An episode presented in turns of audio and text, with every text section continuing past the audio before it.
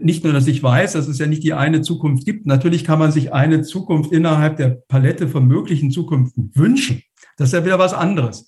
Aber erstmal die Vielfalt wahrzunehmen und auch anzuerkennen, ich sage das mal auch ein bisschen pathetisch, demütig, fast, dass man sehr vorsichtig sein sollte. Und da gehöre ich vielleicht eher zu den konservativen Zukunftsforschern, dass ich nicht mit Sicherheit sagen kann, wie sich etwas entwickeln wird, sondern man muss immer sehr genau gucken. Zukunft hat etwas Überraschendes. Und wir müssen auch lernen bei der Beschäftigung und der Annäherung an Zukünfte, dass wir im Prozess auch immer unsere eigenen Annahmen hinterfragen, korrigieren.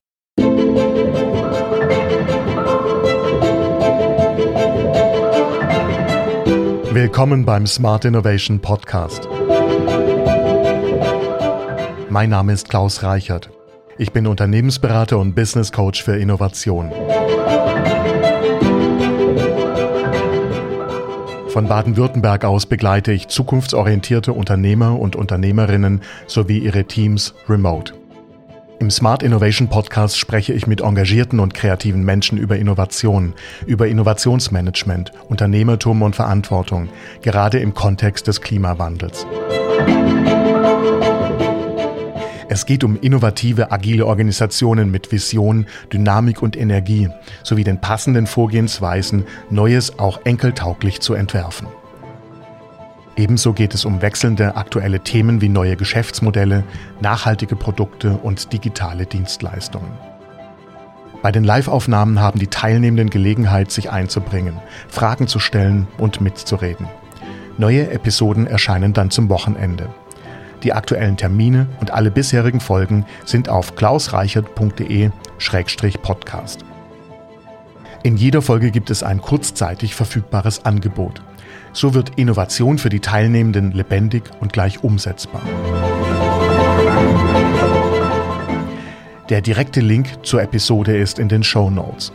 Dort gibt es auch weiterführende Informationen, Videos und ein Transkript. Mein Gesprächspartner heute ist Klaus Burmeister. Er ist Foresight-Experte, Autor und Referent.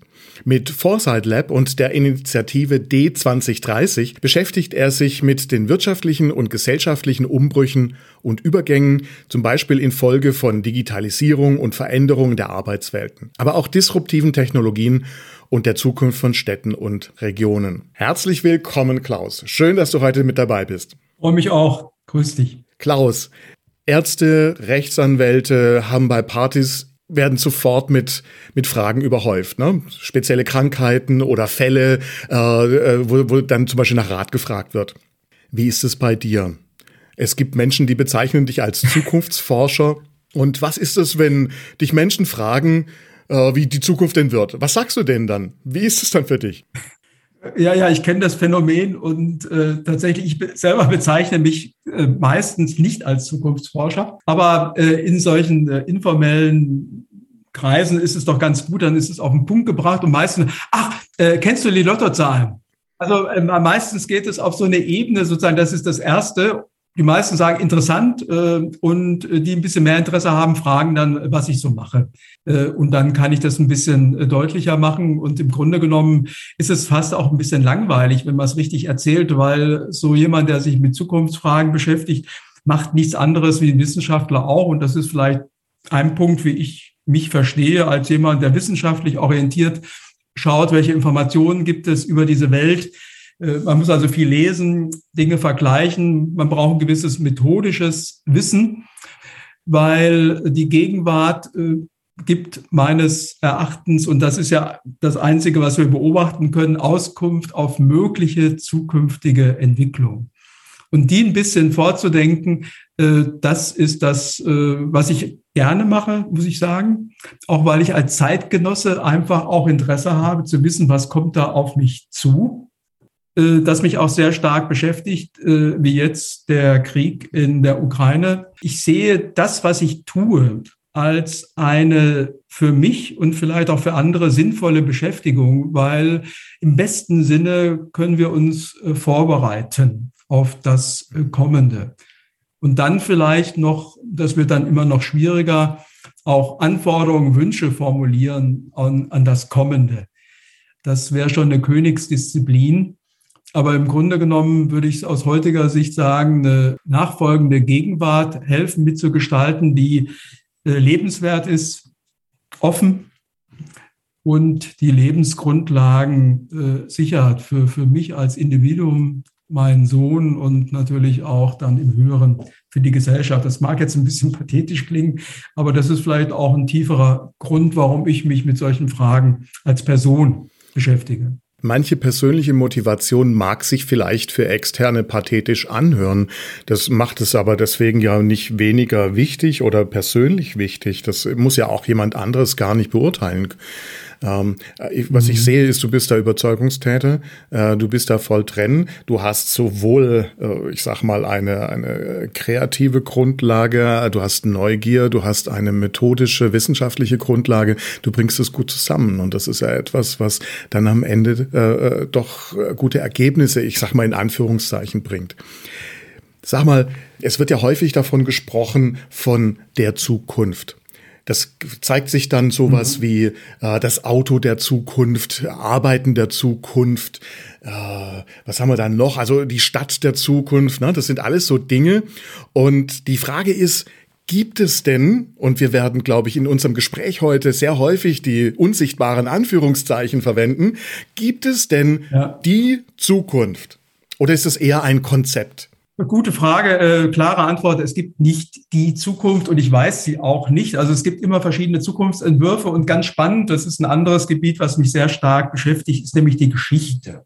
Und wenn wir dann einfach mal im Sinne einer historischen Analogiebildung mal ein bisschen zurückblicken, dann sehen wir, dass doch viele von den Entwicklungen, die wir heute haben, früher auch schon eine wichtige Rolle gespielt haben. Sehr interessant, äh, der Übergang äh, vom 19. ins 20. Jahrhundert, mindestens so disruptiv wie die Zeit, in der wir heute leben. Also insofern äh, ist mein Blick eher auf Szenario basiert äh, sicher auf verschiedene Entwicklungsmöglichkeiten hin ausgerichtet. Und ich habe immer so ein schönes Bild, das ist ganz hilfreich.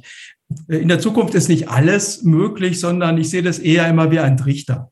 Wenn wir heute in die Zukunft schauen, dann sehen wir einen breiten Horizont und innerhalb dieses Horizontes kann man verschiedene Zukünfte auslesen. Ich lebe jetzt in Schöneweide in Berlin. Das ist insofern vielleicht auch 19. Jahrhundert interessant. Das ist ein Industriestandort, der sozusagen aus dem Nichts geschaffen wurde durch AEG, stand unter dem Vorwort Elektropolis zu schaffen, ein großes global agierendes Unternehmen. Und bereits 1905 wurden hier Elektrofahrzeuge hergestellt. Also Elektromobilität ist so jung nicht und wir haben sie heute immer noch nicht und äh, trotzdem ist es ein Thema. Mobilitätsfragen, das Gleiche damals auch, wir haben damals nur noch mal äh, um 1900 ungefähr, ich habe jetzt die genaue Zahl äh, nicht mehr im Kopf, aber mindestens 20 bis 50 Tageszeitungen, die an unterschiedlichen äh, Zeitpunkten des Tages äh, über Verkäufer erschienen. Also die Morgenausgabe, die Spätnachmittag, die Mittags-, die Abendausgabe. Und man war ständig informiert über das, was passiert. Also, dass wir heute meinen, wir leben ein äh, Kommunikations- und Informationsuniversum und früher, die hatten gar keine Informationen, das ist ein absoluter äh, Fehlglaube. Ne? Wir haben eine differenzierte Medienwelt. Natürlich ist es interessant, heute zu gucken mit Social Media und Twitter und anderen Formaten zu fragen, wie äh, Information als Basis für Wissen Wissen sich weiterentwickelt und wer mit welchen Interessen welche Informationen verbreitet und wie wir uns heute fundiert, faktenbasiert äh, informieren können, ist heute eine wichtige Frage, war es damals auch. Ich finde es toll, diesen Rückblick auf die Geschichte, denn äh, ich, das vergisst man sehr, sehr schnell, dass viele Dinge sich nicht einfach wiederholen, aber dass man zum Beispiel durch die Betrachtung von etwas in der Vergangenheit Muster erkennen kann. Und diese Muster kann man dann wieder nutzen, um etwas für die Gegenwart oder die Zukunft sozusagen zu erarbeiten. Okay, das heißt also, die Zukunft, in Anführungszeichen, die Zukunft gibt es nicht. Wir reden immer von mehreren Konzepten, Szenarien, Horizonten, Zukünften. Hört sich ja ein bisschen eigenartig an. Ich habe mal eine Zeitschrift gegründet. Es war die erste, die hieß Zukünfte. Zukünfte. Ne? Da hört man erstmal auf und denkt sich, ups, hört sich eigenartig an. Dann fängt man an, drüber nachzudenken und dann merkt man, es muss so sein. Da hat dann die Kollegen haben da Zukünfte, was, das gibt's doch gar nicht. Dann war ich ein bisschen verunsichert, habe dann auch nochmal nachgeguckt in den Duden und da steht dann tatsächlich Zukünfte gibt es veraltet. So stand es da drin. Ne? Also das war 1990, habe ich die Zeitschrift gegründet, Zukünfte. Ja, das ist einfach eine Falscheinschätzung dann vom Duden gewesen. Nein, es kam ja aus dem Englischen. Äh, Sie sagen ja Futures. Also insofern ist es da durchaus äh, äh, ein eingeführter Begriff, aber bei uns, und das war, glaube ich, auch der Sinn deiner Frage, äh, ist es eher ungewöhnlich gewesen. Hat sich auch ein bisschen verändert. Also Zukunft ist nicht mehr so wie in den 90er Jahren verwunderlich. Da muss ja auch gesehen, die Geschichte der Beschäftigung mit der Zukunft hat ja auch eine Konjunktur gehabt. Sprich, also in den 80er Jahren äh, beginnend, sich dann in den 90er Jahren fortsetzend, äh, sind so Zukunftstrendthemen zuerst immer wichtiger geworden. Und das war auch die Zeit. Äh, es gab auch das Internet und die neue Ökonomie und äh, Selbstständigkeit. Das war auch schon damals ein Thema, 90er, zweite Hälfte der 90er. Und das war auch die Zeit, in der ich äh, mich selbstständig gemacht hatte. Nachdem ich vorher im Sekretariat für Zukunftsforschung tätig war, habe ich mich dann selbstständig gemacht mit Z. Foresight Company. 97. Auch die SMI AG oder das Zukunftsinstitut von Hawks, die sind auch alle ungefähr zur gleichen Zeit. Da kann man schon sagen, das war natürlich wie so eine Art Trend, dass man sich mit Trends beschäftigte. Ne? äh, ja. Aber auch eine gewisse Zeitströmung. Äh, Zukunft wurde jetzt, war zu der Zeit, sagen wir mal, auch eine ganz, ganz wichtige Sache, weil ja natürlich mit dem Jahr 2000, 1999, 2000, die Welt eigentlich ja untergehen sollte, ne? zumindest auf der digitalen Seite. Ähm, jetzt ist das anders gekommen zum Glück, haben wir, haben wir noch mal, sind wir nochmal davon gekommen. Äh, das heißt also, es gibt immer mehrere Möglichkeiten, wie sich Zukunft so entwickeln kann, wenn wir heute draufschauen. Deswegen auch das Plural wahrscheinlich bei den ja. Zukünften, oder? Ja, äh, ich finde es auch deswegen für, für mich persönlich auch sehr angenehm, äh, nicht nur, dass ich weiß, dass es ja nicht die eine Zukunft gibt. Natürlich kann man sich eine Zukunft innerhalb der Palette von möglichen Zukunften wünschen. Das ist ja wieder was anderes aber erstmal die Vielfalt wahrzunehmen und auch anzuerkennen, ich sage das mal auch ein bisschen pathetisch, demütig, fast, dass man sehr vorsichtig sein sollte, und da gehöre ich vielleicht eher zu den konservativen Zukunftsforschern, dass ich nicht mit Sicherheit sagen kann, wie sich etwas entwickelt wird, sondern man muss immer sehr genau gucken. Zukunft hat etwas Überraschendes. Und wir müssen auch lernen bei der Beschäftigung, der Annäherung an Zukünfte, dass wir im Prozess auch immer unsere eigenen Annahmen hinterfragen, korrigieren, verändern. Und deswegen äh, bin ich da wirklich auch sehr zurückhaltend, beispielsweise autonome Verkehre. Also ich sage dir mal ganz schlicht meine Einschätzung, autonome Verkehre, Stadtverkehre wird es in den nächsten 20 Jahren massenhaft nicht geben. Wenn ich aber die Diskussion der letzten Jahre verfolge, hätte man den Eindruck, das wird jetzt schon in den 20er Jahren passieren. Ne? Also man muss ein bisschen vorsichtig sein, weil es natürlich auch interessengeleitete Diskussionen über die Zukunft gibt. Da gibt es natürlich Menschen, die sich erwarten, sich Umsatzpotenziale, neue Forschungsaufträge oder haben bestimmte politische äh, Interessen. Also insofern muss man immer genau gucken, was hinter solchen Prognosen steht. Wir machen ja deswegen keine Prognosen, sondern wir versuchen immer mit Szenarien uns äh, möglichen zukünftigen Entwicklungen äh, zu nähern. Also man muss vorsichtig sein, finde ich, ne, mhm. bei dem, was man so hört. Äh, und da bin ich immer auch ein bisschen skeptisch, wenn so ein, ein Trend besonders stark Homeoffice ist so eine andere, da kann man auch länger äh, drüber reden. Äh, vielleicht eine kleine Geschichte. Als ich im Beruf eingestiegen bin, das war in Mitte der 90er Jahre, habe ich an einer Studie teilgenommen vom Institut für Zukunftsstudien und Technologiebewertung über Homeoffice, die Potenziale von dezentraler Arbeit. Und äh, damals war sehr stark die Substitutionsthese wichtig. Also, dass ja. die, wenn mehr Homeoffice, dann braucht die Leute ja nicht mehr zur Arbeit fahren. Da ging es wahrscheinlich auch noch mehr um so, hm, ich sag mal, politische, arbeitskämpferische und sonst was Themen, ja, wie heute, wo man eher vielleicht um Familie und Vereinbarkeit Familie, Büro, Beruf und Technologien vielleicht auch spricht. Ja, gar nicht. Es war damals schon äh, durchaus auch äh, so in dem Projekt, in dem ich da mitarbeiten durfte, schon die Frage neuer Potenziale dezentraler Arbeit, bezogen auf bestimmte Beschäftigungsgruppen. Und natürlich hing das zusammen, äh, damals hat die Telekom auch verschiedene Dinge angeboten auf der Diensteebene. Also insofern, es gab eine technische Entsprechung äh, und darauf eine Studie mal auszuleuchten für einen bestimmten Bereich, was könnte das heißen. Ja. Und das ist ein Thema, mit dem vielleicht äh, nur mal ganz kurz schon länger beschäftigt haben, das wissen die wenigsten, dass in den 70er Jahren hat es eine Kommission gegeben für den Ausbau des technischen Kommunikationssystems, KTK. Die hat 1976 einen Bericht vorgelegt und in diesem Bericht, den kann man heute noch nachlesen, wenn man etwas sucht, sind alle diese Entwicklungen, die wir heute diskutieren, Heimarbeit, äh, Telemedizin, Bildungsfernsehen, Glasfaserausbau, alle drin und die haben auch empfohlen, ein Glasfasernetz in Deutschland auszubauen. Mhm. 76. Jetzt geht's mir auch immer wieder so, dass ich Sachen erkenne, die, äh, die ich auch schon mal erlebt habe. Ist das jetzt die Gnade der frühen Geburt oder eher ein Fluch? Weil im Grunde ist ja alles schon mal irgendwie da gewesen. Also ich übertreibe natürlich gerade. Äh, viele Fragestellungen waren dann vielleicht anders, aber man kann doch Parallelen ziehen. Ähm, macht es, ähm, kommt man da dann besser zu Ergebnissen, wenn man weiß, dass das vor 50 Jahren schon mal Thema war, oder ist das eher ein Nachteil? Äh, nein, also ich sag mal so, äh, man muss vorsichtig sein, sonst kommt man als klug Scheißer rüber. ne? Genau. Das gab es ja schon alles. Äh, das möchte ich damit nicht gesagt haben. Mir ging es eher darum, dass man, äh, das hatte ich auch mit den historischen Analogiebildungen gemeint. Man muss sehen, woher kommt eine Entwicklung, welche Verläufe nimmt sie. Und die Frage, die mich interessiert, warum hat das damals nicht geklappt? Welche Barrieren gab es, Hindernisse?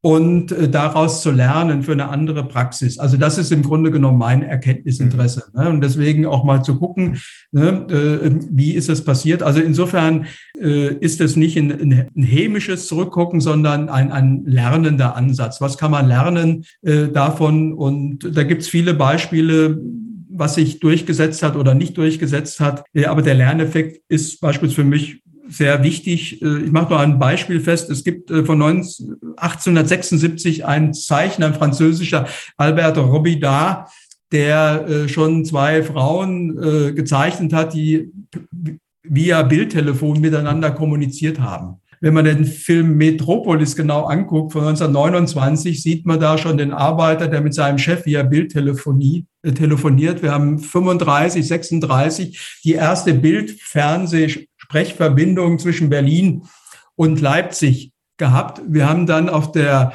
Funkausstellung, ich glaube, es war 1987 die Einführung des Bildfernsehens äh, gehabt, hat aber alles nicht funktioniert. Äh, sondern äh, durchgesetzt hat sich es erst letztendlich mit dem Smartphone und dem einfachen Angeboten. Also so, also und und natürlich dem und das vergessen die meisten in dieser Diskussion den wirklich fast überall verfügbaren preisgünstigen und leistungsfähigen Datennetzen.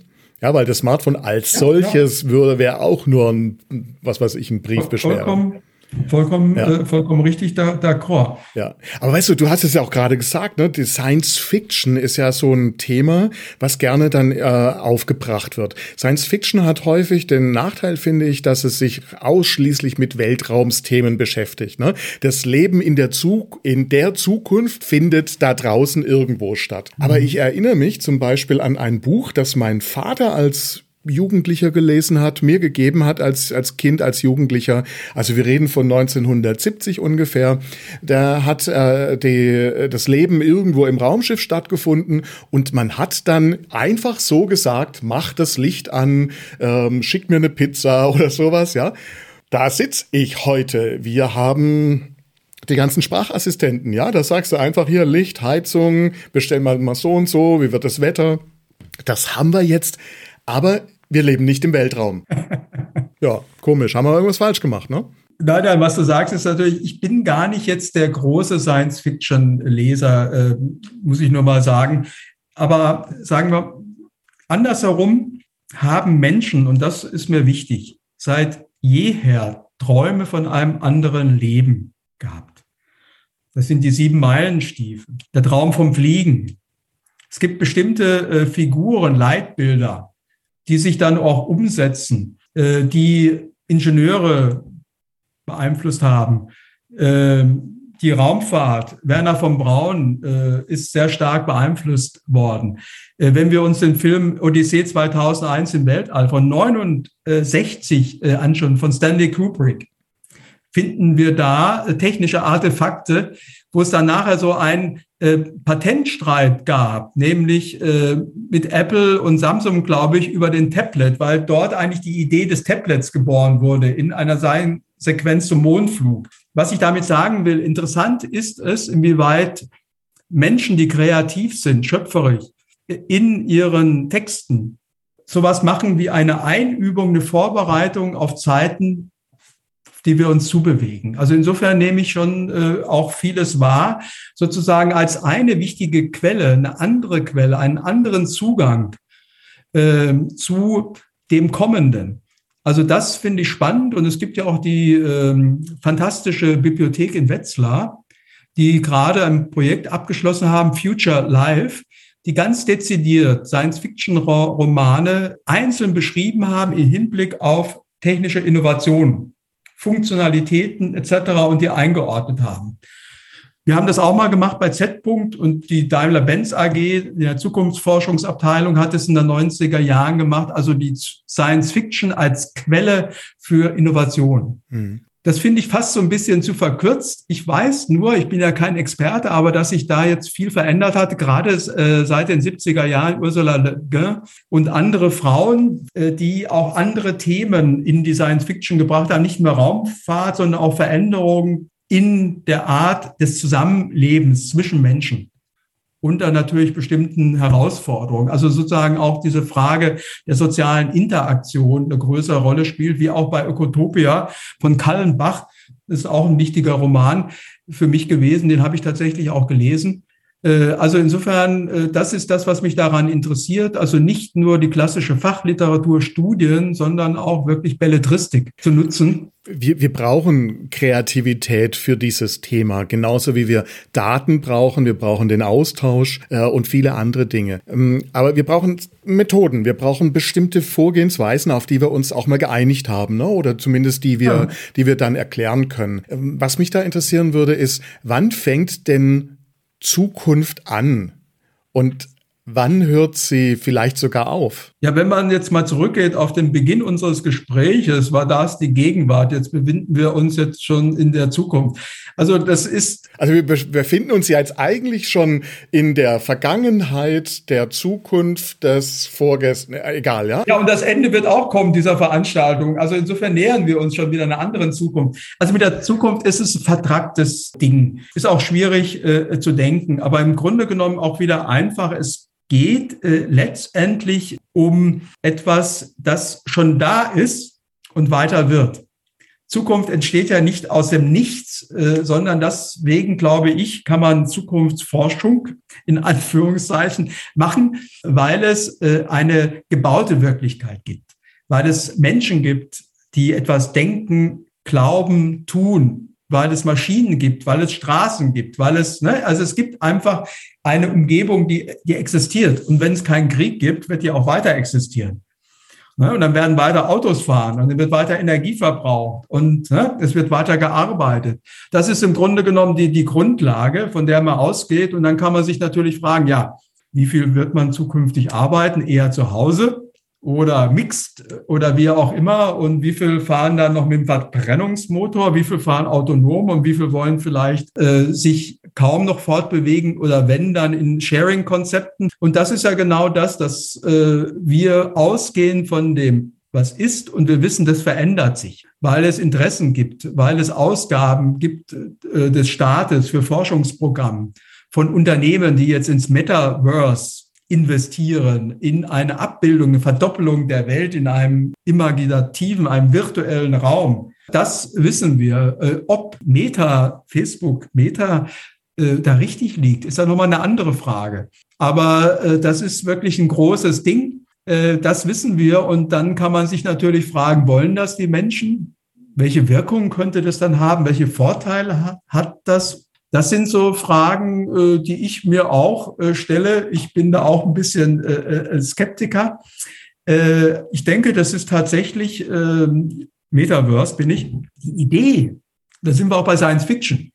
Die Idee einer anderen Welt ist natürlich schon vielfach vorgedacht geworden äh, und von Neil Stevenson äh, äh, Snow Crash in seinem Roman ja auch als Begriff entwickelt worden. Und insofern hat Meta diesen Begriff von Stevenson geklaut. Du hast ja vorhin auch das Beispiel autonomes Fahren gebracht.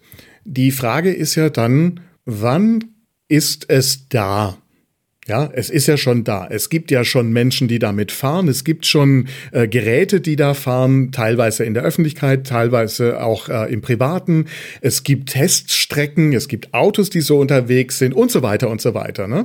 Aber es ist halt nicht so, dass es jeder schon nutzt. Jetzt übertreibe ich gerade mal ein bisschen. Ne? Mhm. Das heißt also, äh, wir können davon ausgehen, dass äh, autonomes Fahren zum Beispiel schon re äh, real ist, aber dass die Zukunft eben eine Entwicklung hinbringen könnte. Und eine dieser Zukünfte sieht so aus, dass sehr, sehr viele damit unterwegs sind in, und jetzt brauchen wir noch eine Zeit, 20, 50, irgendwas Jahren, ja?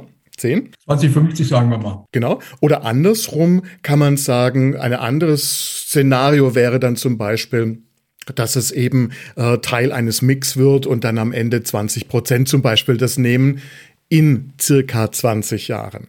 Ja, also ich glaube, diese, diese Zeit brauchen wir schon auch, wo wir sagen, das, worüber wir jetzt reden, ist dann zu, also in 20 Jahren zum Beispiel. Dieser Faktor, der gehört ja schon auch dazu in der Betrachtung. Ja, mehr noch, äh, mehr noch. Natürlich äh, muss man davon ausgehen und darf man davon ausgehen, dass Zukunft auch ein Teil eines Ergebnisses ist von konkreten Handeln, von Wünschen, Investitionen. Und natürlich kann ich das Thema autonomes Fahren in der Stufe 5 verbinden politisch mit einem Ziel, äh, nicht nur das, was schon sehr groß ist, dass es keine Verkehrstoten mehr gibt, sondern in Verbindung damit, wenn es stimmt, dass autonome Verkehre bedeuten würde, der Verzicht auf den individuellen Besitz von Fahrzeugen. Und wenn es stimmt, dass wir dann von den 100 Prozent Fahrzeugen, die es auf den Straßen gibt, in einem vernetzten autonomen Mobilitätssystem wir noch nochmal 10 oder 15 Prozent bräuchten, damit wir dieselbe Mobilität haben wie heute. Wenn wir das politisch wollen, hätten wir die Möglichkeit, Städte, wie wir sie heute sehen, ganz anders zu gestalten, zu Kommunikation, zu Aufenthaltsorten.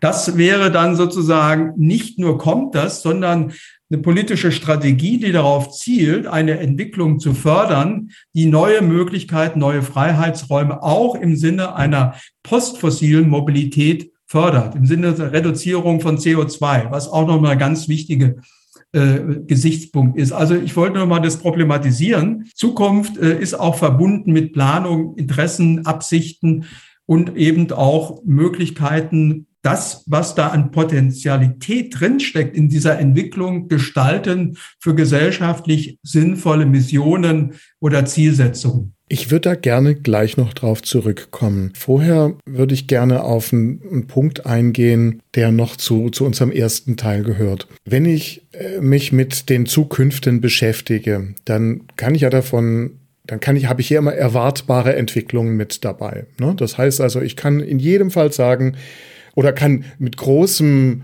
Nachdruck bestimmte Szenarien oder wie auch immer ich es jetzt nennen möchte, äh, eben beschreiben und viele werden auch nicken und werden sagen, okay, hm, hm, hm, hm, hm ja. Äh, unter anderem auch deswegen, weil heute schon irgendetwas da ist, was darauf hindeutet, dass sich das in einem Zeitraum X eben so und so entwickeln kann. Mhm. Auch vielleicht mit dem Blick auf die Vergangenheit. Mhm. Das gibt natürlich sehr schnell dieses Gefühl von, wir haben es jetzt im Griff. Wir wissen, was auf uns zukommt. Wir können das planen. Viel wichtiger ist natürlich, wir müssen es planen. Wir müssen dran arbeiten. Das müssen wir uns auch vorbereiten, ja, sonst kommt's ja nicht.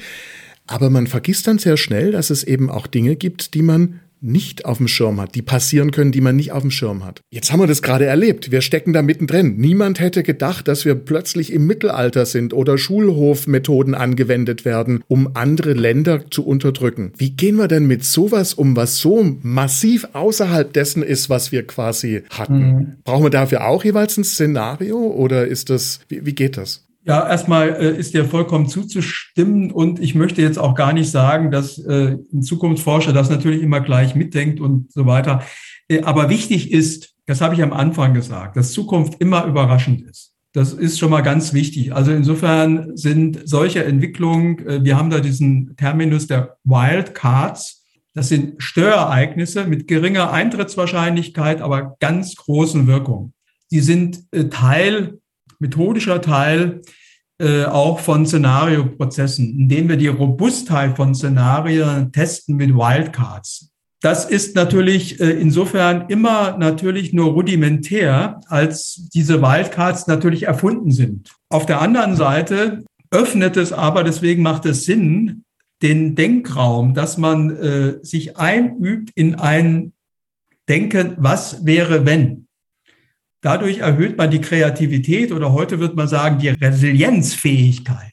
Resilienz verstanden als ein Konzept von Widerstandsfähigkeit und was mir noch wichtiger ist, das steckt da genauso mit drin, von Lernfähigkeit von Gesellschaft, nämlich zu lernen, mit komplexen Bedingungen kreativ, agil oder schnell zu reagieren. Also das äh, äh ohne, dass man jetzt, äh, das hast du ja auch schon gesagt, wir könnten anfangen von 2015 die Öffnung der Grenzen. Frau Merkel hat die Grenzen geöffnet für Flüchtlinge. Wir haben den Abgasskandal zeitgleich von äh, VW.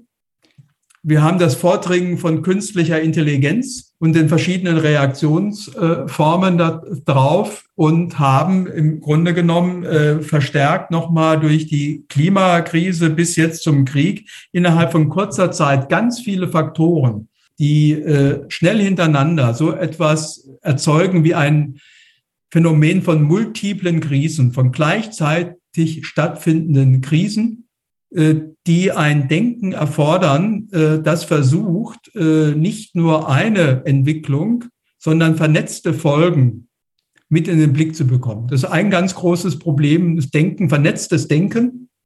Und Szenariotechnik ist im Grunde genommen im Kern ein Versuch, vernetzte Faktoren in den Blick zu bekommen, nicht nur eindimensional auf ökonomische, soziale, kulturelle oder technologische Entwicklung zu blicken, sondern in einem vernetzten Zusammenhang. Und das Ganze ist im besten Sinne, auch das ist nochmal wichtig, ein diskursiver Prozess. Das meint, dass diese Faktoren, die berücksichtigt werden, gemeinsam von dem am Prozess Beteiligten identifiziert werden als die Faktoren, die wichtig sind bei einer Betrachtung bestimmter Fragestellungen. Und was am Ende herauskommt, ist dann immer noch nicht die Zukunft oder die Zukünfte, aber sozusagen ein relativ plausibles Bild der Erwartungen aus heutiger Sicht. Und deswegen ist es auch sinnvoll, passiert in der Praxis relativ selten, dass man diese Grundannahmen eigentlich nach einer bestimmten Zeit wieder überprüfen sollte. Äh, du hast ja kurz erwähnt, ich äh, habe ja mal mit ins Leben gerufen ähm, die Initiative Deutschland 2030 und die war und ist der Versuch, erstmalig, das hatten wir, glaube ich, auch bekommen, offen und diskursiv und äh, mit viel Bürgerbeteiligung Szenarien hinzubekommen, die für ganz Deutschland mal aufzeigen, können, was ist da zu er erwarten. Nur noch mal gleich, Deutschland äh, ist schon der Fokus, aber natürlich haben wir auch internationale Entwicklungen, selbstverständlich mit dem Blick, aber äh, trotzdem im Fokus. Und wir werden jetzt diese Szenarien, und wir haben das äh, über äh, Akquise, über Sponsoren finanzieren können. Wir sind jetzt dabei, diese Szenarien von 2018 wollen wir nochmal überarbeiten. Ne? Also äh, das ist notwendig. Äh, das ist auch nur mal eine Einübung in eigenes Denken, sich hinterfragen und auch lernen, was hat man fehl eingeschätzt, was hat man zu positiv betrachtet, zu negativ. Ne, das allein, das meinte ich mit dem Diskursiven, allein sozusagen an den einzelnen Faktoren im gemeinsamen Gespräch zu gucken, ne, warum und so, welche Gründe gab es dafür und dann immer sozusagen sein Instrumentarium zu schärfen und zu verfeinern. Das ist eigentlich, was wir in unserer Arbeit versuchen, möglichst wissenschaftlich im Sinne von Überprüfbarkeit sich der Zukünfte oder Zukünften nähern, ohne sie je ganz in den Griff zu bekommen. Du hast gerade diese Initiative Deutschland 2030 genannt als eine Möglichkeit, ein, ein vernetztes Denken zu fördern. Äh, man muss dazu sagen, das ist ja jetzt eine Kooperation, sage ich mal, oder ein Gemeinschaftsprojekt von einer Reihe von Köpfen, äh, die da über einen längeren Zeitraum dran gearbeitet hat und wie du sagst auch immer wieder überarbeitet. Äh, das ist äh, etwas, was ihr ins Leben gerufen habt. Wenn ich jetzt noch mehr quasi die Auswirkungen noch größer sehe über in Gesellschaften, habe ich ja die Herausforderung, dass ich dieses vernetzte Denken irgendwie sogar fördern muss, ja, damit das funktioniert, dieser Austausch und diese mhm. Synthesen, Antithesen, vielleicht auch tatsächlich einfach Streite, äh, mhm. Auseinandersetzungen, um zu einem Ergebnis zu kommen. Und gleichzeitig auf der anderen Seite habe ich das, diese Herausforderung im Unternehmen. Das ist jetzt eher so der Horizont, den ich da habe oder den, den Blickwinkel. Äh, da ist natürlich meistens nicht ganz so groß, ja, da sind es ein paar Leute. Aber wie kann dieses vernetzte Denken gefördert werden? Gibt es da irgendwas, wo du sagst, Mensch, das war für uns besonders wichtig als Erkenntnis, damit anzufangen? D'accord, ich verstehe deine Frage sofort. Ähm, ich erlebe momentan, also ich beschäftige mich sehr stark, weil mich interessiert, mit Forschungs-, Innovationspolitik und Technologiepolitik. Vor zwei Tagen hat die äh, Expertenkommission für Forschung und Innovation, die zentrale Instanz in Deutschland, den Bericht abgegeben, ihren Bericht Gutachten 2022. Innerhalb dieses Gutachtens, ich mache das ganz kurz, wird erstmal gesagt, was wir brauchen, sind äh, langfristige Foresight-Prozesse und Szenarioprozesse. Also da wird jetzt angesichts der Komplexität, in dem sich dieses Land auch forschungs- und wissenschaftspolitisch bewegt, brauchen wir, stellen die fest, mehr solche Zukunftsanalysen. Äh, das ist das eine, aber es passiert auch ganz im Kleinen. Äh, ich war ja auch und bin auch noch Berater. Das heißt, äh, Unternehmen fragen uns auch an. Und es gibt auch ganz einfache Möglichkeiten, gerade auch im kleineren Mittel Unternehmen äh, sich mit Zukunftsfragen aus der jeweiligen Perspektive eines Handwerkers oder eines äh, mittelständischen äh, Zulieferer sich damit zu beschäftigen. Es würde allein mal reichen, das sagen wir häufig, einmal im Jahr sich mit den Leuten, die Interesse haben, an solchen Fragen mal zusammenzusetzen im Rahmen eines Vormittages oder einen ganzen Tages, um mal zu gucken, Menschenskinder, äh, das ist jetzt unsere Produktion. Was glaubt ihr eigentlich, wie wird sich das in den nächsten zwei, drei Jahren weiterentwickeln? Und das kann man natürlich dann erstmal so ein bisschen sammeln, kann es auch äh, moderieren lassen und äh, hat dadurch erstmal alleine Beschäftigung äh, mit dem Thema und in dieser Diskussion felsenfest werden bestimmte Fragen auf, oh, das wissen wir nicht. Das ist aber interessant. Und dann könnte man auch ein kleiner Unternehmen fragen, wie könnten wir diese Wissenslücken schließen? Da gibt es die Google-Recherche, äh, äh, ne? das wäre so die eine Möglichkeit. Äh, oder sich halt auch über die Industrie- und Handelskammern oder andere ein Stück weit beraten zu lassen. Aber das kann jeder machen. Und wenn man allein so einen halben Tag das sozusagen kontinuierlich macht, jedes Jahr, und das versucht ein bisschen auch aufzuschreiben, hat man schon eine ganz andere Grundlage, um beispielsweise festzustellen als Zulieferer, oh, was ja relativ banal ist. Äh, es gibt tatsächlich jetzt auch gefördert den Übergang zu postfossiler Mobilität. Oh, was machen wir mit unseren Einsprichspunkte? Äh, und so weiter. Also man kommt äh, über so eine Beschäftigung auf viele Fragen und zumindest eine Problematisierung, dass man, ja, wie wenn wir jetzt da keine Einspritzpumpen mehr verkaufen können oder kein Kunststoff, weil jetzt nachwachsende Rohstoffe etc. eine Rolle spielen und Recyclingfähigkeit, dann kann man sich fragen, gibt es nicht die Möglichkeit, aufgrund der eigenen Kompetenzen Produktinnovationen in Gang zu setzen. Ja. Vielleicht auch in Kooperation mit anderen. Das ist vielleicht ein ganz praktisches Beispiel für vorbereitet sein, auch auf ganz geringer Ebene. Man kann das sogar auch ohne Berater tun. Das geht ohne Berater. Ich habe aber allerdings auch gemerkt, dass es hilfreich ist. Und das sage ich jetzt nicht nur, weil ich eben einen so einen sogenannten Zukunftstag eben selbst im Angebot habe, weil man mh, mm, ein bisschen leichter zusammenkommt, wenn man jemand hat, der extern äh, das Ganze moderiert und eine Methodik mitbringt.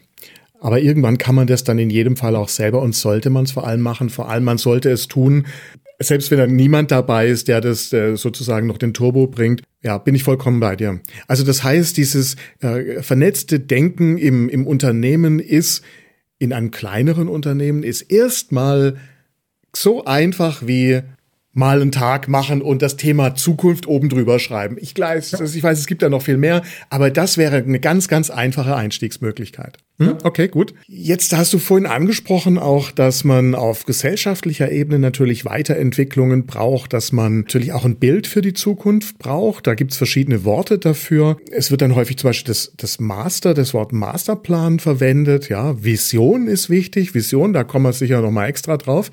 Aber Masterplan, kann man denn den einfach so entwickeln, den Masterplan für das Neue? Jetzt sagen wir mal vielleicht sogar wieder auf einer gesellschaftlichen Ebene. Im Grunde habt ihr ja mit der Initiative Deutschland 2030 auch in der Richtung gearbeitet. Ja, aber wir haben auch ganz genau gesagt, dass es äh, den Masterplan äh, für Deutschland 2030 nicht gibt.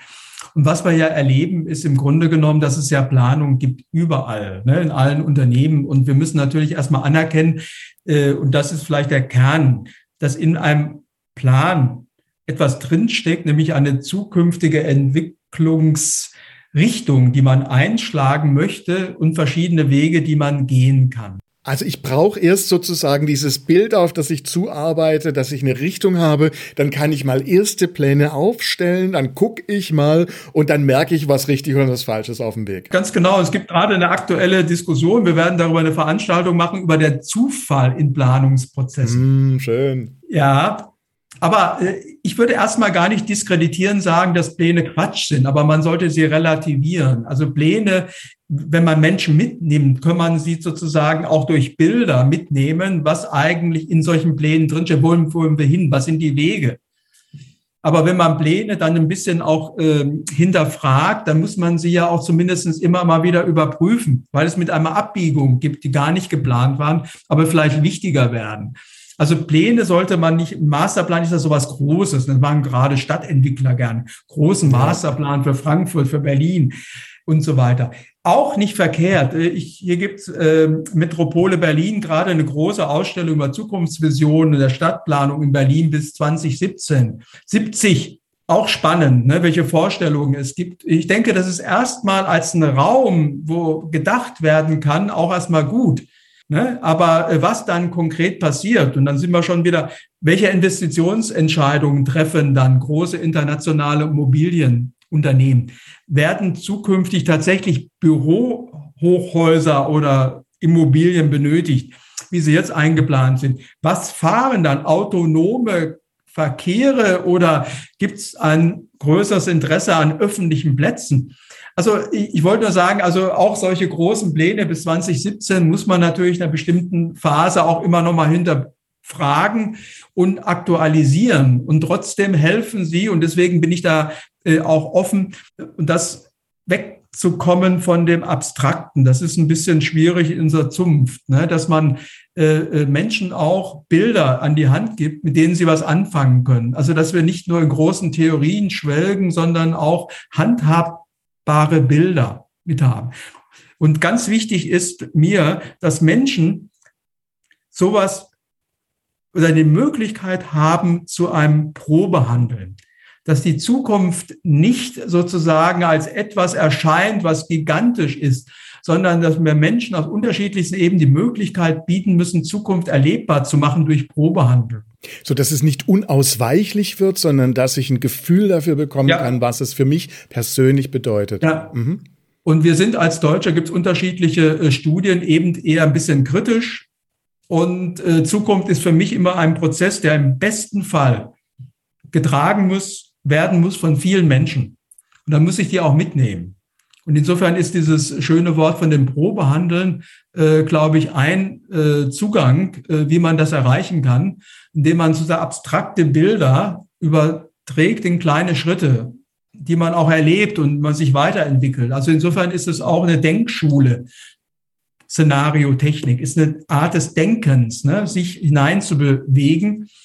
Eine andere Denkschule war die von Robert Jung entwickelte Zukunftswerkstatt Zukunftswerkstatt als ein Angebot von Laien, von Menschen, die betroffen waren von Entlassungen, von Stadtplanungsprozessen, dass man sich mal zusammengesetzt hat und gesagt hat, wir machen erstmal so eine Utopiephase. Was wünschen wir uns? Wir gucken uns dann aber an, äh, sozusagen, äh, was ist realistisch, um dann dahin zu kommen, was wir wirklich tun können.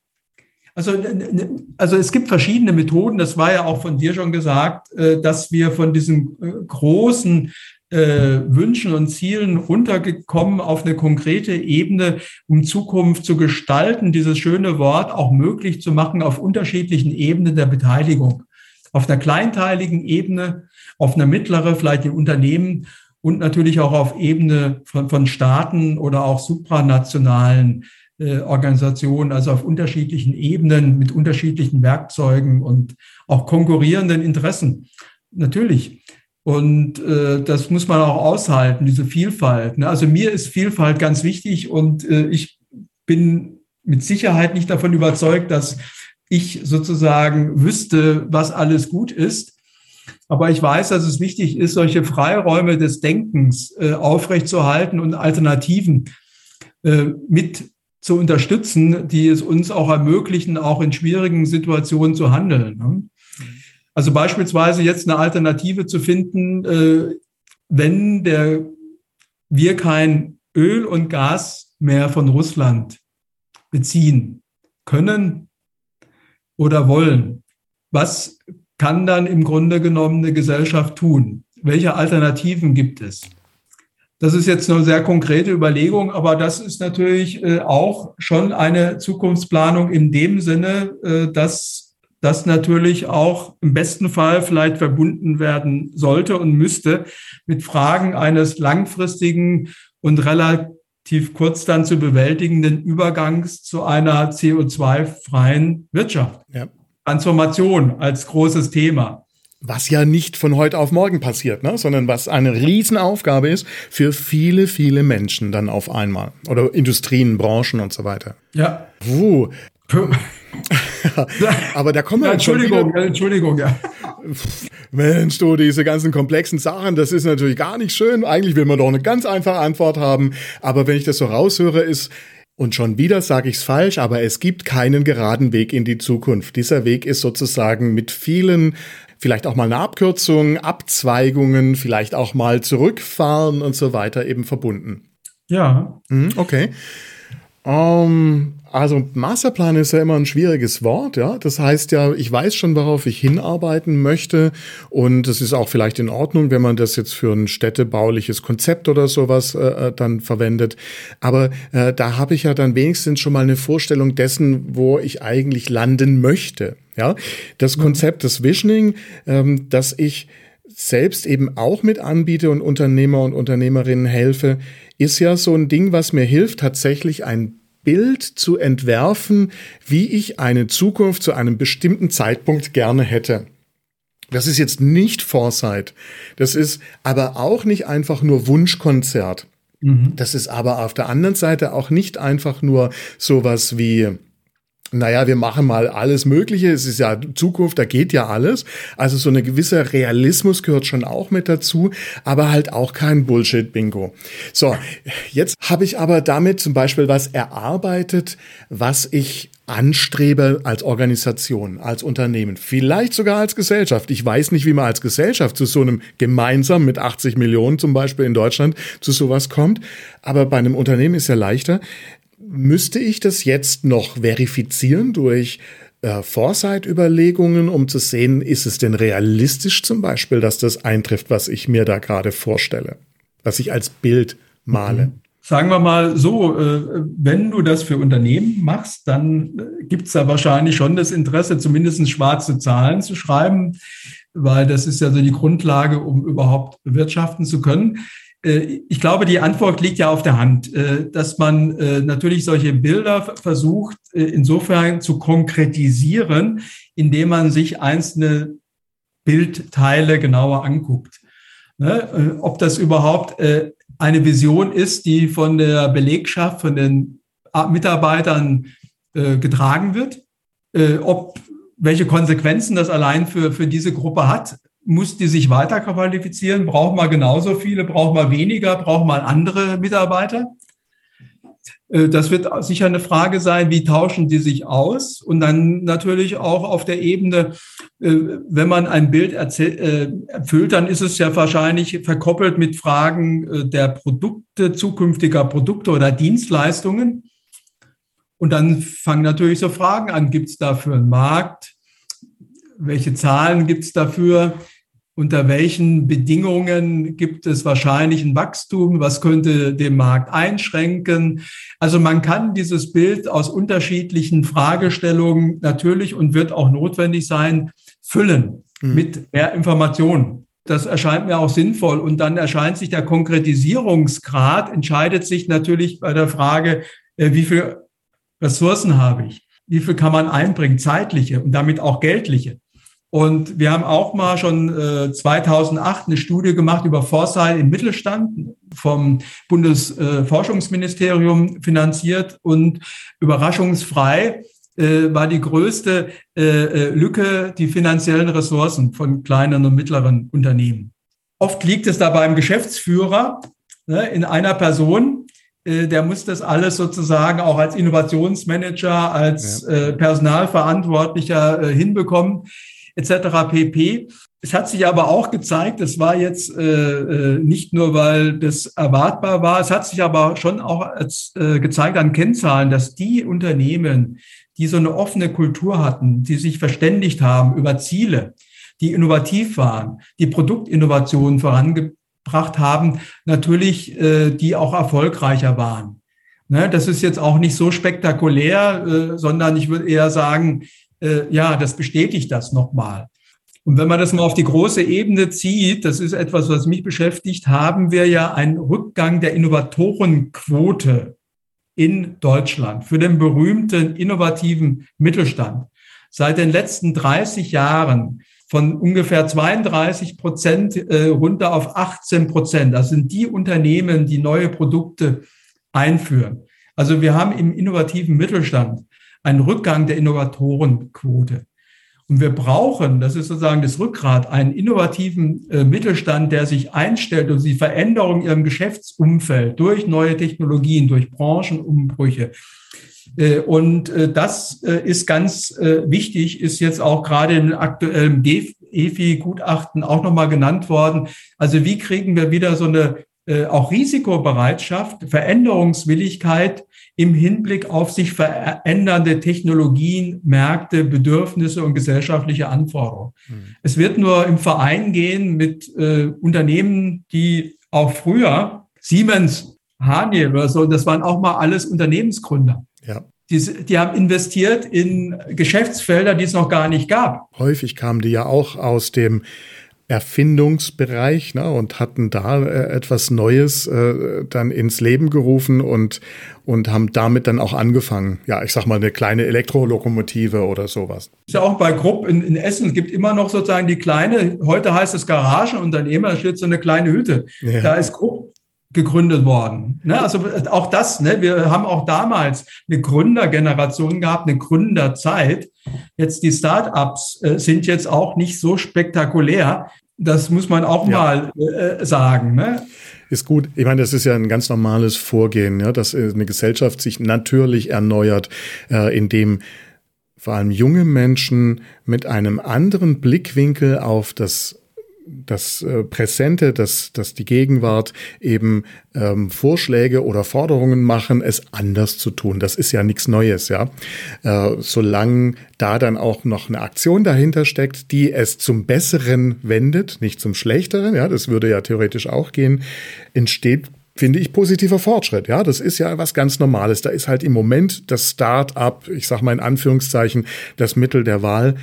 Äh, man könnte ja auch alte Bestandsfirma übernehmen und da was draus machen. Ja, da, da hakt es ja leider ein bisschen. Also wichtig ist nochmal, dass wir die Zukunft sich, das steht ja nicht zufällig, sondern da kommt ja. jetzt sozusagen auch die Theorie der langen Wellen, die Kondratjew-Zyklen dazu, dass es bestimmte Zeitpunkte gibt, wo im Grunde genommen im Sinne von neuen technologischen äh, Entwicklungen, also die, die, die Bereitstellung von Strom, neue Antriebssysteme oder Mikroelektronik, äh, wichtig sind für den Aufbau neuer Infrastrukturen. Das ist für mich ein ganz wichtiger Begriff. Und äh, dass wir auch in der Phase sind, jetzt auch wieder vielleicht im Übergang zu einem anderen Kontrativ-Zyklus und wo wir im, im Grunde genommen, das wäre auch eine Kritik jetzt an der aktuellen, momentan sich zeigenden Finanzierung bei Gründern. Äh, es geht nicht mehr allein um Apps. Es geht jetzt auch darum, in neue Bereiche, beispielsweise CO2-Einsparung zu bekommen. Das ist ja auch eine Ausschreibung gewesen, die gerade lief bei der Agentur für Sprunginnovation, wir brauchen jetzt auch Innovationen in ganz anderen Bereichen, nicht nur in IT und auch in anderen produktionstechnologischen Bereichen. Also eine Offenheit dafür zu schaffen, dass wir genau das auch fördern müssen über Finanzierung, über die Einladung, über auch neue Kooperationen zwischen kleinen und großen Firmen mit wissenschaftlichen Einrichtungen. Wir brauchen so ein bisschen Humus, aber wir brauchen Innovationsökosysteme, die uns helfen, im, im Grunde genommen auch wieder für bestimmte gesellschaftliche Handlungsfelder Menschen zu finden, die bereit sind, Risiko einzugehen, um eine Idee weiter zu qualifizieren, bis hin zur Produktreife. Ich glaube, da wandelt sich tatsächlich auch schon wieder äh, Startup-Geschehen, das eben sehr, also nochmal ein soziales Netzwerk hervorgebracht hat und nochmal und nochmal nochmal. Ne? Das war natürlich sehr stark geprägt noch von einer Art übereifrigen Nachahmung des Silicon Valleys, wo man dann äh, auch ganz andere Mechanismen hat, die das Neue hervorbringen, wie das, was wir hier gerade im Grunde ansprechen. Was du aber auch sagst, ist, finde ich, ich lege das jetzt mal in den Mund, sag dann bitte, ob ich das falsch verstanden habe, ist nicht nur, dass wir diese risikobereiten Menschen brauchen, sondern dass wir im Grunde sie auch schaffen müssen, beziehungsweise eine Umgebung dafür schaffen müssen, die das erleichtert. Äh, wie das ausschauen könnte, weiß ich nicht. Da fallen mir ad hoc natürlich die klassischen Sachen wie Förderprogramme ein. Das greift aber, glaube ich, viel, viel, viel zu kurz, ja. Ähm, sondern da gehört sich auch Ausbildung, Weiterbildung, Erziehung und solche Themen mit dazu, Vorbilder, eine, eine gesellschaftliche äh, äh Weiterentwicklung, eine gemeinsame Vision vielleicht sogar. Ähm, das waren vielleicht ein paar Faktoren. Gibt es weitere wichtige Faktoren, die da helfen? Fällt dir da noch was dazu ein? Ihr habt euch ja auch mit solchen Themen beschäftigt. Also erstmal alles das, was du gesagt hast, äh, unterstütze ich und ähm, ich, Entschuldige, wir haben ja heute sozusagen äh, so kleine Inkubatoren, wir haben Reallabore, wir haben Werkstätten und äh, Unternehmen, die jetzt äh, auch Räume einrichten, sind alle nett gestaltet. Das ist alles so ein bisschen werkstattmäßig, ne? so ein bisschen hipstermäßig. Ich wollte nur darauf hinweisen, allein solche schönen Arbeitsbedingungen sind noch kein Garant dafür, dass Innovationen entstehen. Innovationen sind häufig auch Ausdruck von Not eine Antwort auf äh, Mangel. Insofern habe ich nichts gegen einen schönen Campus, sondern äh, wir brauchen auch wieder sowas wie einen Ruck, sozusagen auch Menschen tatsächlich, die, äh, und das kann man schwer erzwingen, ungefähr für Deutschland sind ungefähr ein Prozent der Unternehmensgründungen sind innovativ. Ein Prozent. Und es sind immer wenige Menschen, äh, die im Grunde genommen äh, diejenigen sind, die dieses Wagnis eingehen. Wir brauchen tatsächlich eine verstärkte Kultur auch von Unternehmertum, eine Förderung von Unterstützung von solchen Menschen, natürlich Rahmenbedingungen, Förderprogramme, du hast es genannt, äh, ne, auch eine Kultur von Offenheit. Das kann man äh, nicht so richtig verordnen. Aber im, im Grunde genommen, man kann helfen, ein Klima dafür zu schaffen, Anreize zu geben, Wettbewerbe. Also mein Bild ist mal früher, gab es mal, wer das noch weiß, Spiele ohne Grenzen. Da traten Städte gegeneinander an und haben dann letztendlich so ein Wettbewerb Wettbewerb gemacht. Ne? Ja. Aber wenn man allein, das kam äh, sozusagen natürlich im besten Fernsehprogramm, aber nur mal die Idee, dass wir wieder einen Wettbewerb haben im besten Sendezeit, wo es darum geht, gute Lösungen zu finden für eine andere Art der Fortbewegung, mit Energie sinnvoll umzugehen, regenerative äh, äh Energien ein, äh, einzusetzen. Einfach so eine Offenheit, äh, auch, äh, dass das ein Thema ist, dass es verdient, auch breiter zu diskutieren und wo es sich auch lohnt, äh, neue Allianzen einzugehen von, von, äh, von Schülern mit KMU, äh, von Regionen, von, von Städten, mit ihren Unternehmen von Ort bis hin sozusagen auch mit Forschungseinrichtungen. Also wir brauchen ein bisschen auch solche Verbindungen, eine Offenheit und nicht eine Hinnahme, sondern auch, dass man die Möglichkeit hat, hier auch einzugreifen. Es muss erkennbar sein, dass man Ideen nicht nur haben kann, sondern auch realisieren kann. Und mhm. dafür brauchen wir natürlich auch eine Verwaltung, die vielleicht eher sowas ist wie ein Ermöglicher als nur ein administrativer Verwalter. Wir müssen da ein bisschen von unserer deutschen Kultur alles schön äh, zu regeln wegkommen. Das ist schwierig genug. Ich plädiere auch nicht dafür, Experimentierzonen zu schaffen, die alles ermöglichen, aber vielleicht mal Experimente auf Zeit zuzulassen, um was äh, wieder in Gang zu setzen. Also auch ein, äh, ein Klima zu schaffen, äh, wo Neues entstehen kann. Und eins möchte ich noch sagen, dass wir natürlich eine Gesellschaft sind, die in ihrem Erfolg ein Stück weit erstarrt ist.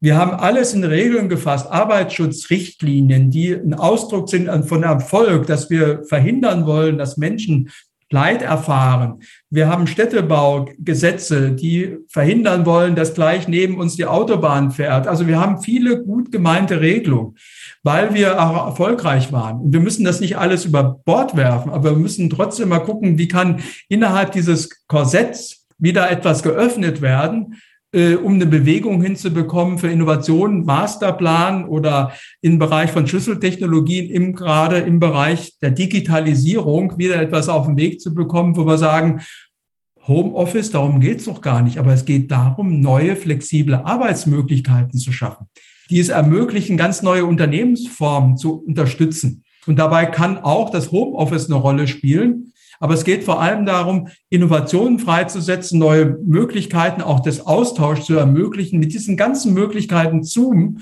oder äh, Infrastrukturen, um Daten auszutauschen und über die Landesgrenzen mit anderen weltweit zu kooperieren. Also das ist es doch eigentlich, um was es geht. Hier eine, eine Bewegung hinzubekommen für offene Systeme, die sich austauschen von Unternehmen, wissenschaftlichen Einrichtungen, unterstützt von mir aus vom Staat und getragen vom Unternehmertum von jungen Menschen oder auch Älteren, die äh, Lust haben, sich einzubringen mit ihren Ideen und es einen Wettstreit von Ideen gibt, sozusagen für äh, zukünftige Entwicklung, ein Wettstreit. Ne? Und da wird es auch mal etwas geben, vielleicht häufiger, was nicht gelingt. Und das gehört dann auch mit dazu. Aber im Grunde genommen eine Bewegung. Äh, und äh, ich bin jetzt ein bisschen heftiger geworden, weil ich glaube, wir brauchen das tatsächlich auch. Wir brauchen diese, wir brauchen diese Bewegung. Und nicht nur von einigen wenigen, sondern auch getragen von möglichst breiten Teilen äh, unserer Gesellschaft. Was ich jetzt herausgehört habe, ist, wir stellen vielleicht in manchen, zu manchen Themen die falschen Fragen. Fragen, wir stellen Fragen, die zu kurz greifen und die eigentlich weitergehen sollten, weitergreifen sollten. Das wäre das eine. Das andere ist, äh, wir haben in jedem Fall einen Mix aus, ich sag mal, Dezentralität, aus Individualismus, denn hier bei mir, bei dir, bei diesen Menschen, die das Risiko eingehen, findet das ja statt.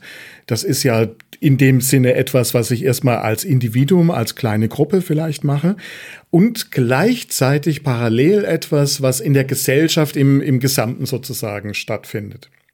Also da gibt's sehr viele Wechselwirkungen. Das eine unterstützt das andere, aber es ersetzt es nicht. Also das individuelle tätig werden ersetzt nicht, dass es Rahmenbedingungen gibt auf einer gesetzlichen Ebene. Oder das wiederum äh, ersetzt es nicht, dass wir äh, vielleicht äh, mal darüber nachdenken, was wir lockern können, einfacher machen können, äh, entschlacken können, äh, vielleicht auch in der Gesetzgebung. Ich weiß nicht, wo ich da gerade hin wollte, aber ich, das waren so die Dinge, die mir gerade durch den Kopf gegangen sind. Also es geht nicht das eine oder das andere, aber es ist vor allem so, dass man natürlich bestimmte Dinge steuern kann oder vielleicht eher vorgeben, vorleben kann äh, in einer großen Ebene oder vielleicht auch ein bisschen mehr Sicherheit noch gegeben werden kann, dafür, dass es unsicher wird. Aber machen muss es am Ende doch jemanden wieder individuell. Ja, und äh, wir brauchen, das ist schwierig genug, das sage ich mal ganz persönlich wir brauchen die Freiheit des Denkens. Wir müssen uns wehren äh, gegen die Schablonen. Ich bin oft genug in irgendwelche Schablonen gesteckt worden, ne, wo, wo im Grunde genommen eine Äußerung, äh, dass man natürlich über das Homeoffice mal nachdenken kann, dann wird man gleich in eine Ecke gestellt. Das heißt ja, ne, Familien werden überlasten, Frauen und so weiter, ne, sondern äh, dass wir auch die Möglichkeit haben, einen Diskurs zu führen, wo man auch mal zuhört und wo man aufeinander eingeht. Das ist äh, auch wichtig. Also auch, äh, dass man bewusst auch gegen bestimmte Denkverbote oder Schablonen verstößt. Und das ist ja kein Begriff, den man heute mehr verwenden kann. Also ein Querdenken äh, über bestimmte Schablonen hinaus ist auch mal notwendig. Und dazu brauchen wir auch eine Kultur, eine offene Kultur, breit auch verschiedene Lösungsansätze zu denken. Und auch wenn wir die Transformation in Wirtschaft und Gesellschaft erzielen wollen, ist vielleicht die neue Regierung insofern beispielgebend positiv gedacht, dass da Liberale und Grüne und Sozialdemokraten Wege finden müssen, die vielleicht keiner von ihnen alleine gegangen wäre. Vielleicht ist das sogar auch ein Vorteil. Das ist ja so eine Mischung, die vor 20 Jahren noch mit Weltende in Verbindung gebracht worden wäre. Ja. Okay. Übrigens, vor etwas über 20 Jahren ging die große Ruckrede herum von Roman Herzog. Ne? Äh, du hast es gerade wieder erwähnt. Es ist nicht äh, deckungsgleich, das ist mir schon auch klar. Also das heißt, wir warten eigentlich fast schon wie der Münchner im Himmel auf die Eingebungen der bayerischen Regierung. Oder nehmen wir es was? Äh, also warten wir eigentlich schon zu lange auf den Ruck oder ist er jetzt vielleicht gerade mit diesem Regierungswechsel dann auch gekommen? Auf dem Weg. Ich glaube, der Regierungswechsel weiß ich jetzt nicht, ob das der Ruck war, aber er ist zumindestens, glaube ich, schon ein Ergebnis, dass viele in dieser Gesellschaft merken, spüren, wie auch immer, dass äh, wir neue Wege äh, gehen müssen. Also das würde ich mal äh, unterstellen. Und ob der Ruck jetzt von Herzog oder von uns beiden angekommen ist, weiß ich nicht. Aber wir können ja was tun. Also insofern, dein Podcast ist ja äh, auch eine Einladung dazu und äh, deswegen auch gar nicht nur sozusagen Forderungen, sondern äh, da, wo ich was tue, du auch, sind es immer Einladungen. Das ist das Einzige, was wir machen können. Wir haben keine Macht, aber wir können sozusagen durch gute Argumente helfen, qua Einsicht äh, etwas äh, in Bewegung zu setzen, was notwendig ist. Ne? Und ich glaube, unabhängig braucht eine Gesellschaft immer Bewegung. Und äh, erstaunlich ist ja auch noch mal ein Phänomen. Das ist ja der Gerhard Schröder hat die Agenda 2020 in Gang gesetzt, sehr arbeitgebernah. Alle waren überrascht. Frau Merkel hat die Atomkraft äh, abgeschafft.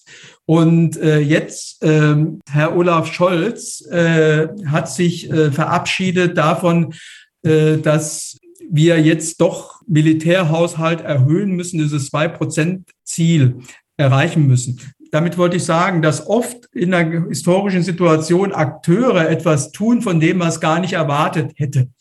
Das spricht dafür für Hoffnung, äh, dass es auch zukünftig äh, Menschen und äh, Einrichtungen gibt, die etwas tun, weil es notwendig ist und vielleicht, weil es gerade nur sie tun können, weil von ihnen man es gar nicht erwartet hat. Also auch da nochmal das Überraschungsmoment. Wir müssen also auch vorbereitet sein, dass wir hilfreiche Anregungen und Tun von Seiten erfahren, wo wir es gar nicht erwarten. Vielen Dank, Klaus.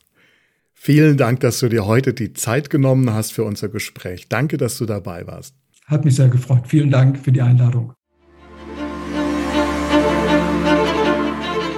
Das war der Smart Innovation Podcast. Er wurde mit einem interessierten Publikum live aufgenommen. Vielen Dank fürs Dabeisein und Zuhören. Diese Episode gibt es auch zum Lesen. Der direkte Link ist in den Show Notes. Noch kein Abonnent? Die Show ist überall zu finden, wo es Podcasts gibt. Weitere Informationen zum Podcast und meine Kontaktdaten sind bei klausreichert.de-podcast. Dort gibt es auch eine Übersicht der nächsten Live-Aufnahmetermine.